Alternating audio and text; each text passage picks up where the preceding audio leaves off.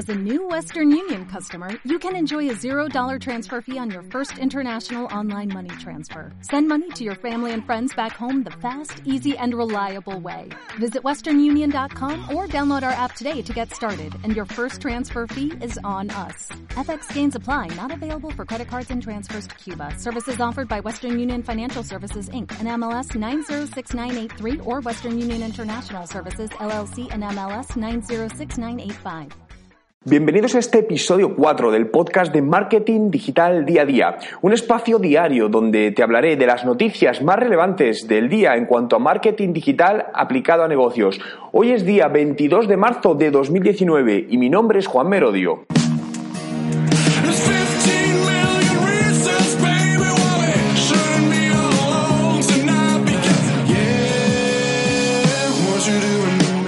Vamos a comenzar hablando de Google AdWords y por qué muchas empresas no consiguen resultados y realmente están perdiendo, eh, perdiendo dinero, ¿no? Y ha sido en base a un artículo que he encontrado en, un medio de comunicación americano que se titulaba, pues, eh, las principales razones por las que estás gastando dinero. Y la verdad es que eh, dinero sin retorno. Y la verdad es que tiene bastante sentido y muchas veces cuando vemos clientes que realmente dicen, oye, es que Google AdWords no me está, o Google Ads ahora, no me está funcionando, eh, muchos de esos parámetros es cierto que se están dando, ¿no? Y hay también algo relacionado con todo ello, y es que las campañas de Google Ads estén gestionadas por alguien profesional. Fijaos, una de las razones es que no estés usando páginas de aterrizaje dedicadas, es decir, muchas veces hacemos campañas de Google AdWords Google Ads y las llevamos a nuestra página web. Hay casos que las páginas web están bien optimizadas para conversión o perfecto, no digo que no, pero en muchísimos casos no es así, por lo que lo más recomendable siempre es hacer páginas de aterrizaje pensadas para esa campaña en concreto, porque muchas veces tenemos que hacer incluso páginas de aterrizaje por campañas en función del objetivo de la campaña. Eh, no usar las categorías o las palabras eh, correctas, ¿no? Previamente es muy importante hacer un análisis eh, de mercado, un análisis de las palabras clave para saber cuáles son más interesantes en función de la competencia, cuáles a lo mejor, pues dices, oye, pueden tener un alto volumen, pero a nivel de conversión no son interesantes. Y tienes que hacer ese primer análisis puntual, pero no quedarte ahí. Esto hay que seguir haciéndolo constantemente y renovando porque no con que hagas solo al principio te va a durar para siempre. Eh, bueno, también hablando de las, de las páginas de aterrizaje, tienen que estar bien trabajadas en cuanto a copies y diseño y alineados obviamente con la eh, campaña. En muchos casos no estás usando, no se usan extensiones de anuncio. Las extensiones de anuncio son interesantísimas y ayudan mucho a mejorar las conversiones. Hay muchos tipos de extensiones de anuncio. Tenemos extensiones de llamada, de llamada de teléfono, porque, por ejemplo, el usuario pues está en esa página y puede desde, por ejemplo, un dispositivo móvil dar simplemente al teléfono y hacer una llamada y eso eh, lo podemos medir. Extensiones donde aparecen ofertas. Una muy interesante, extensiones de recomendaciones de clientes. Eh, recomendaciones que tienes dentro de Google. Y esta me gusta especialmente porque al final tomamos muchas o gran parte de las decisiones vienen condicionadas por opiniones de otros en Internet, ¿no? Por lo que eso es algo muy importante. Otra parte puede ser que no utilizar adecuadamente el remarketing, ¿no? El remarketing es volver a impactar a una persona que ha tenido algún punto de contacto contigo. Es decir, es algo que te pasa cuando entras en la página web porque estás viendo un producto o un viaje, por ejemplo, y los días siguientes te encuentras que estás viendo banners o publicidad en distintas redes sociales o en otras páginas web sobre esa empresa, ¿no? Por lo tanto, el uso, el uso del remarketing bien, bien usado es muy útil porque al final reimpactamos, muchas veces impactamos un posible cliente que está dispuesto a comprar nuestro producto, pero no es el momento adecuado. ¿Por qué? Porque no lo quiere en ese momento, porque algo, del contexto no es adecuado. Es decir, imagínate que le entra una llamada de teléfono, tiene prisas, está en el trabajo o la razón que sea, ¿no? De hecho, eh, leí hace poco que de media los usuarios necesitamos ser impactados siete veces para comprar un producto. Por lo que el remarketing es muy útil porque a esa persona que ha mostrado un interés le puede seguir mostrando, incluso a lo mejor con, cosas puntuales, una oferta especializada o cualquier cosa, y volver y convertir a, venta en un momento eh, más adelante. Y otra muy importante, no usar palabras clave negativas, ¿no? No solo es las palabras por las que queremos que nos encuentren, sino por las que no queremos que nos encuentren, porque muchas veces esas palabras están creando clics falsos y estamos pagando, por lo tanto no nos está dando una conversión o nos está subiendo el coste por conversión medio.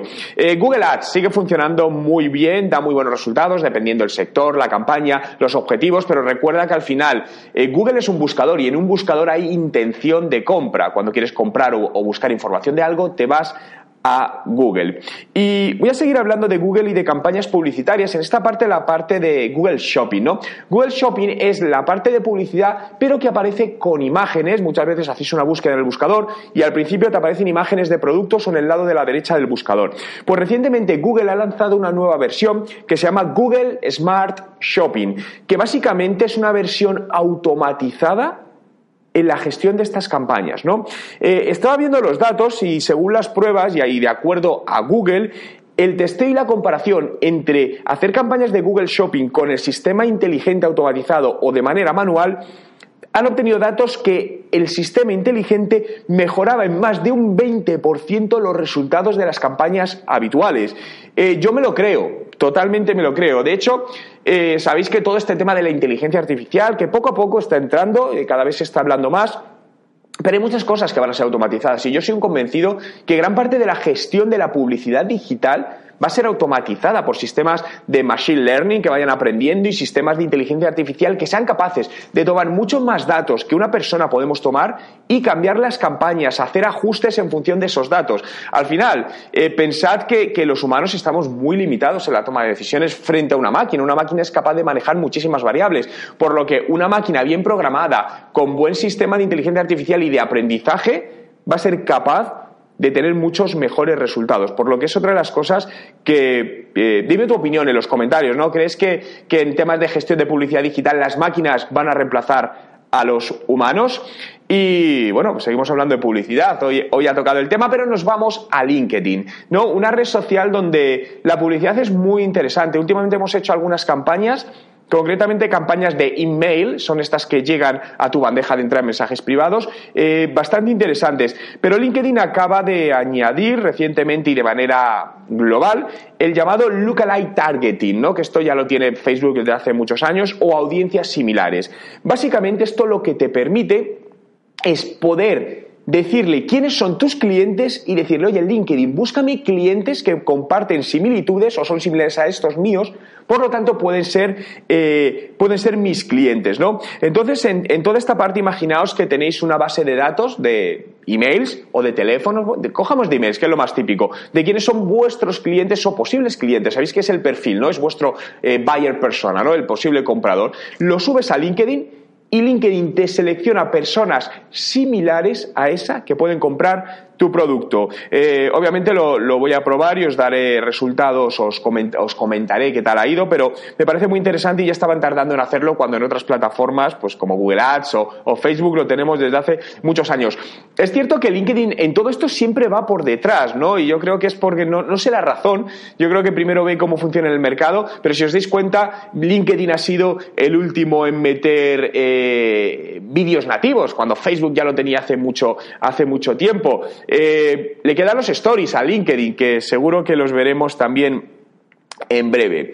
Y quiero hablaros de las, eh, las, notificaciones web push, ¿no? Las notificaciones push en general son todas esas notificaciones que te llegan de repente, imaginaos al ordenador, ¿no? Os, saltan, o pues cuando os mandan un WhatsApp, estas notificaciones que salen, esas son notificaciones push.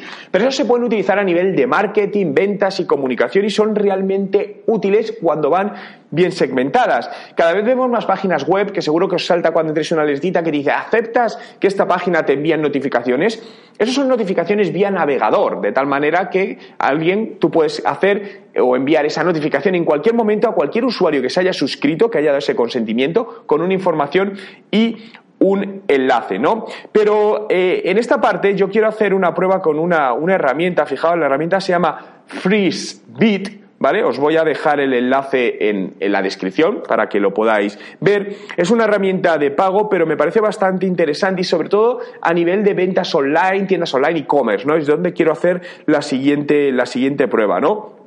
Pero realmente al final no solo es mandar una notificación, porque sí, recordad que todas las comunicaciones y acciones de marketing deben estar alineadas con el ciclo de vida del cliente. ¿Qué quiero decir con esto? Que deben estar alineadas con el momento en el que está ese cliente, previa a la compra, durante la compra, se ha ido de la compra. Por lo tanto, imaginaos poder identificar a un posible cliente que lleva más de 10 minutos navegando por vuestra tienda online, de repente lo mete en el carrito de compra, se pasa un tiempo ahí y se va del carrito de compra, es decir, ostras, ¿qué ha pasado? Imaginaos automatizar ahí una notificación donde le diga, oye, ¿por qué te has ido el carrito de compra? Tienes un minuto, si continúas tienes un 10% de descuento adicional. ¿Creéis que recuperaríais ventas?